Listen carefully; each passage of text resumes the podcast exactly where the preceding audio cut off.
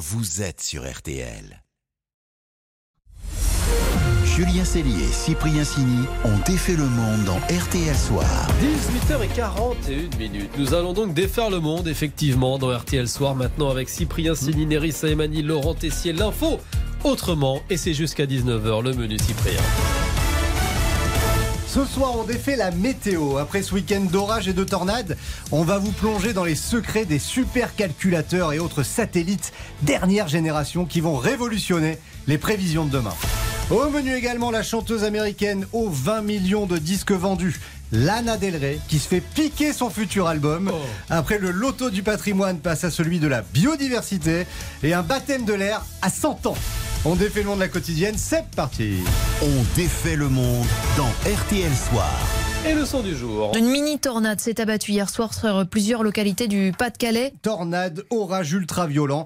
Alors que les phénomènes météo extrêmes se multiplient, les ingénieurs de Météo France disposent de nouveaux engins de plus en plus incroyables pour améliorer la précision et l'anticipation de leurs prévisions. Avec l'équipe dont défait le monde, on a donc choisi de vous faire découvrir les coulisses de la météo du futur. À quoi va ressembler cette météo? Comment fonctionnent les supercalculateurs et autres satellites? Et pourquoi dit-on que ça va bouleverser notre façon d'anticiper le temps Pour tout comprendre, on a contacté Emmanuel Bocry. Il est ingénieur à Météo France. Et alors, vous avez peut-être déjà entendu parler de ces supercalculateurs. Ce sont des ordinateurs ultra puissants qui font tout plein de calculs pour prévoir le temps. Eh bien, figurez-vous qu'une révolution est en approche. On va à peu près multiplier par 6 la puissance de calcul de nos calculateurs, en sachant que euh, un calculateur aujourd'hui, pour faire une prévision à 24 heures, il nous faut à peu près une heure, une heure et demie de temps de calcul. Et le calculateur aujourd'hui, c'est un million de milliards d'opérations en une seconde. Donc là, dans les mois à venir, ils vont être capables de faire 6 millions de milliards de calculs en une seule petite seconde. C'est beaucoup, beaucoup. quoi. Ah, C'est énorme. Et il n'y a pas que les supercalculateurs qui vont évoluer. Courant 2023, nous allons lancer des satellites Météosat troisième génération. Le satellite va regarder cette fois-ci non pas avec 12 canaux, c'est comme s'il y avait 12 yeux différents, mais avec 16. Et donc, meilleure observation, meilleure prévision, parce que le calculateur a besoin de très bonnes observations.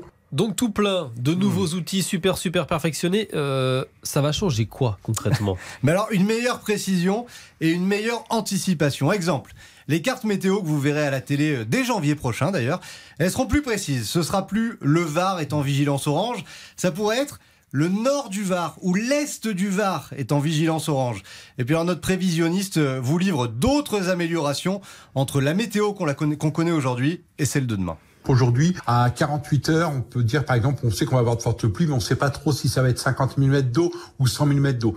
Là, avec ce genre d'informations, on saura que ça sera peut-être entre 60 et 80 mm d'eau. On aura une anticipation un petit peu plus forte de quelques heures de la prévision des orages. Là, pour la mini-tornade qui s'est passée hier soir, on avait prévu un risque de tornade. Ça ne veut pas dire qu'il y avait forcément une tornade, mais on savait que dans la région, il y aurait une possibilité d'avoir des tornades. On ne savait pas où. Mais en améliorant la puissance de calcul, en améliorant l'observation, on va, dans les 10 ou 20, 30 ans à venir, on arrivera, je pense, à arriver à prévoir mieux ce genre d'événements météorologiques. On pourra peut-être prévoir les tornades, ce qui paraissait impensable il y a 30 ans, quand les supercalculateurs étaient aussi puissants bah, qu'un smartphone d'aujourd'hui, que le vôtre, que le mien, devient donc tout devient euh, possible et devient la réalité. Réalité euh, effectivement immédiate, puisque vous l'avez dit, les nouvelles cartes, c'est pour euh, janvier Oui, 2023, tout à donc ça approche.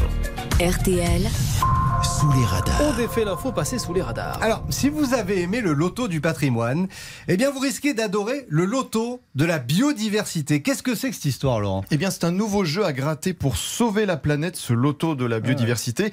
C'est le petit frère du loto du patrimoine, même fonctionnement. Là, il aura pour but de récolter des fonds pour protéger la nature, comme par exemple le nettoyage d'un étang pollué ou alors réintroduire certaines espèces sur un territoire. C'est un peu passé inaperçu. Un amendement pour créer ce loto s'était glissé dans la première partie du budget 2023, adopté la semaine dernière avec le 49.3. Donc nous voilà avec un nouveau ticket à gratter. Vous pourrez l'acheter auprès de votre buraliste. Bah, Peut-être que le papier sera recyclable. Et alors, ça, ça coûte combien? Alors le prix du ticket n'est pas encore fixé, mais on sait qu'il sera en dessous de 15 euros. 15 euros, c'est le tarif pour participer au loto du patrimoine.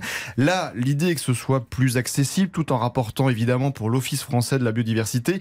Jean-Marc Zulési, député Renaissance des Bouches-du-Rhône, est à l'origine de ce nouveau loto. avoir plus de 20 millions d'euros, entre 20 et 50 millions d'euros, permettant justement d'aller aller financer des projets de territoire, mais ça dépendra du travail de communication que nous ferons, permettant à ce que chaque citoyen puisse se saisir de ce jeu de grattage où à chaque fois nous pouvons gagner. Si vous ne gagnez pas de l'argent, vous avez au moins gagné à participer à cette volonté de reconquête de la biodiversité. Et la première édition de ce loto biodiversité devrait avoir lieu en novembre 2023. Je m'étais emballé sur vous gagner à chaque fois. un petit peu, un petit peu. C'était votre, votre, espoir secret. Allez, petite pause, on défait le monde continue dans RTL Soir avec la loseuse du jour, la star internationale de la chanson Lana Del Rey. Figurez-vous qu'elle a perdu son nouvel album. Alors, c'est fâcheux. Julien Cellier, Cyprien Sini ont défait le monde. Julien Cellier et Cyprien Sini ont défait le monde dans RTL Soir. 18h49 minutes, vous écoutez toujours RTL Soir et on défait toujours le monde et nous avons désigné une grande loseuse du jour aujourd'hui, une sacrée perdante. Ah oui, la grosse grosse lose, le vrai manque de chance pour la star internationale de la chanson. Lana Del Rey, Nerissa. Oui, c'est le nom de Lana Del Rey, ne vous dit rien. Écoutez d'abord ça. Bah, on connaît ça. Video Games, sorti en 2011 et élu chanson de la décennie par un magazine britannique. C'est gay, hein Je vois que vous connaissez très très bien. Lana Del Rey, c'est une voix suave, reconnaissable entre mille, un univers mélancolique, un poil déprimant. Enfin, ça, je vous, je vous laisse juger avec cet autre titre bien connu, Summertime Sadness, traduction, la tristesse de l'été. 37 ans, la diva américaine de la pop accumule les récompenses, 8 albums au compteur et un neuvième très attendu qui devait sortir en 2023, sauf que, sauf que, catastrophe. Lana Del Rey vit le cauchemar de tous les artistes. Dans un cambriolage de voiture, la chanteuse Lana Del Rey perd son nouvel album, son livre et des images de sa famille. Oui, un cambriolage de voiture. Elle a tout expliqué dans une vidéo sur les réseaux sociaux la semaine dernière. La mine déconfite et la voix tremblante. J'ai garé ma voiture à Melrose Place Un à Los. Angeles. Ouais. Un quartier très fréquenté. Je suis sortie juste quelques minutes. La seule et unique fois où je laisse mon sac à dos dans la voiture, quelqu'un a brisé toutes les vitres et a volé mon sac. Et c'est vraiment mal tombé que ce soit ce jour-là parce que dans ce fameux sac à dos, il y avait son ordinateur, trois caméras et des disques durs. Sur ces appareils se trouvaient des morceaux en cours de création pour son neuvième album et le brouillon de 200 pages d'un livre qu'elle était en train d'écrire pour l'éditeur Simon Schuster. Un livre qu'elle a définitivement perdu puisque la chanteuse explique avoir effacé à distance le contenu de son ordinateur après le vol. Mais le pire dans cette histoire, c'est surtout ça. Plusieurs chansons inédites ont fuité sur Internet. Et d'autres chansons pourraient encore fuiter. Du coup, Lana Del Rey, elle lance un appel à ses fans. Please don't listen to the music if you hear it.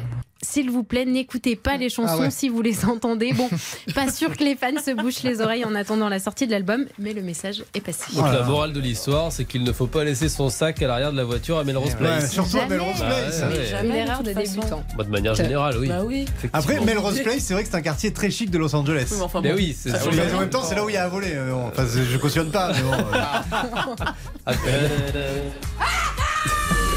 Le match des infos pour briller au dîner. Le duel à table, Nerissa face à Laurent, qui détient la meilleure info pour vous permettre de briller tout à l'heure au dîner. Avec un Laurent remonté comme une pendule. hein. Il a bossé sur son info tout le week-end, il n'en a pas dormi. Il nous parle de tornade. Oui, mon info pour briller, c'est qu'une tornade a frappé une fois Paris le 10 septembre 1896. Ah, un événement souviens, ouais. sans précédent, vous y étiez. C'est le début de l'après-midi. Un peu avant 15h, un violent tourbillon se forme dans le 6e arrondissement de Paris. Et en l'espace de 3-4 minutes, il a le temps, vous l'imaginez, de semer la dans la capitale sur 6 km, des jardins du Luxembourg au but de Chaumont avec des rafales à plus de 200 km/h. Oh. Sur le passage de la tornade d'environ 300 mètres de large, des arbres déracines et des péniches endommagées, des toitures arrachées. Et au moins 5 personnes sont mortes. On a compté également une centaine de blessés. Ça, c'est une info pour briller au dîner. Place à Nerissa. Alors, elle aussi, elle a passé un temps fou sur son info. Enfin, beaucoup l'a cherché. Elle a choisi de briller de façon so British. Oui, mon info pour briller, c'est que derrière la petite porte du 10 Downing Street se cache un appartement bien plus grand que ce que vous imaginez. Je vous en parle parce que Rishi Sunak va s'y installer en tant que nouveau Premier ministre. Eh bien, il va découvrir que derrière cette petite porte noire assez modeste, il y a en fait une demeure immense de plus de 100 pièces. Ah bon oui, et plusieurs appartements privés. En réalité, les bâtiments du 10, du 11 et du 12 de la rue communiquent entre eux. Et ils servent à la fois de bureau et de logement pour le Premier ministre, mais aussi pour le ministre chargé des Finances, le chancelier de Ah, l'échiquier. Bon, Beaucoup de personnel, je pense Il aussi. vit pas dans un deux pièces caisse, hein, le futur Ah premier bah non, ministre. non, oui, parce non, qu'il- c'est- il est deux fois plus riche que le roi. Ah ouais, Donc, en plus. euh, il a On l'excellente brigade tout à l'heure. Bah, bien sûr. Bon, les deux infos sont absolument formidables. Donc, Ah quand elles sont formidables, je déclare un match Oh, nul. Allez, m'arrange toujours pas cette histoire. semaine. RTL Soir continue dans quelques secondes. Il y aura bien entendu votre journal de 19h et puis on va continuer de défaire votre monde. Et on va accueillir Raymond. Ah, bah oui, formidable, Raymond. Raymond, elle a 100 ans et pour son anniversaire, elle a pris l'avion pour la première fois tout de suite. On défait le monde. Julien Cellier, Cyprien Signé. Julien Cellier Cyprien Signy ont défait le monde dans RTL Soir. Bonne fin de journée, vous écoutez toujours RTL Soir dans quelques minutes. Ce sera votre journal de 19h, mais juste avant, on va défaire votre monde avec une sacrée invitée. Oui, ce soir, Laurent, vous nous prouvez qu'il n'y a pas d'âge pour les premières fois. hein. Ah oui, Raymond a attendu un siècle avant de monter dans un avion. Oui, elle a soufflé la semaine dernière, c'est sans bougie, et elle vient de réaliser son baptême de l'air au-dessus d'Alençon avec ses deux copines, Janine et Bernadette. Bonsoir Raymond. Bonsoir. Raymond, qu'est-ce qui vous a incité à vous lancer à 100 ans? Ça, c'est des amis qui m'ont incité à le faire. L'occasion ne s'est jamais présentée. Et alors, ça s'est passé comment? Comment vous l'avez vécu? Agréablement par tout le monde qui m'a accompagné. Je n'ai pas eu peur du tout. Même le, le pilote m'a donné le, le guide quelques secondes, quoi. J'ai passé un bon moment. Vous êtes resté combien de temps euh, dans l'avion? Ça a duré combien de temps ce vol? 20 minutes.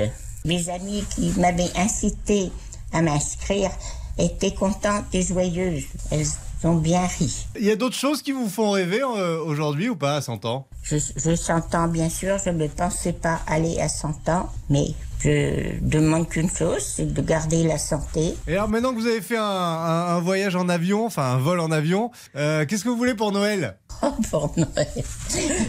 pour Noël. À 100 ans, vous savez, je n'ai en réalité plus besoin de rien.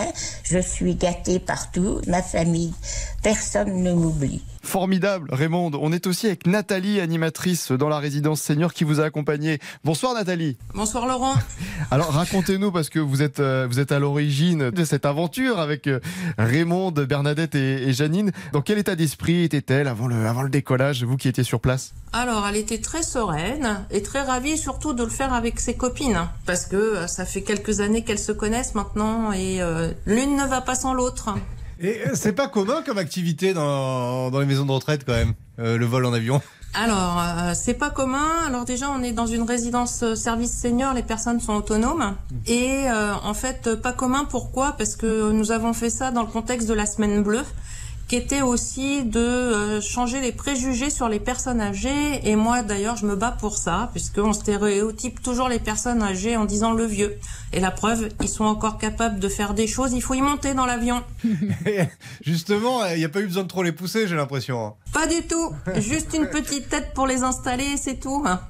Eh ben super, merci à toutes les deux en tout cas et bravo encore euh, Raymond, hein. à 100 ans, vous êtes monté dans un avion, vous avez fait votre baptême de l'air. Merci à vous, bravo. Merci, bonne soirée. Bonne soirée à vous, Raymond. Formidable. Raymond, merci à vous, les amis, dont défait le monde. Ça, c'était vraiment le témoignage feel good de, de RTL Soir. On vous retrouve demain, 18h40. À demain.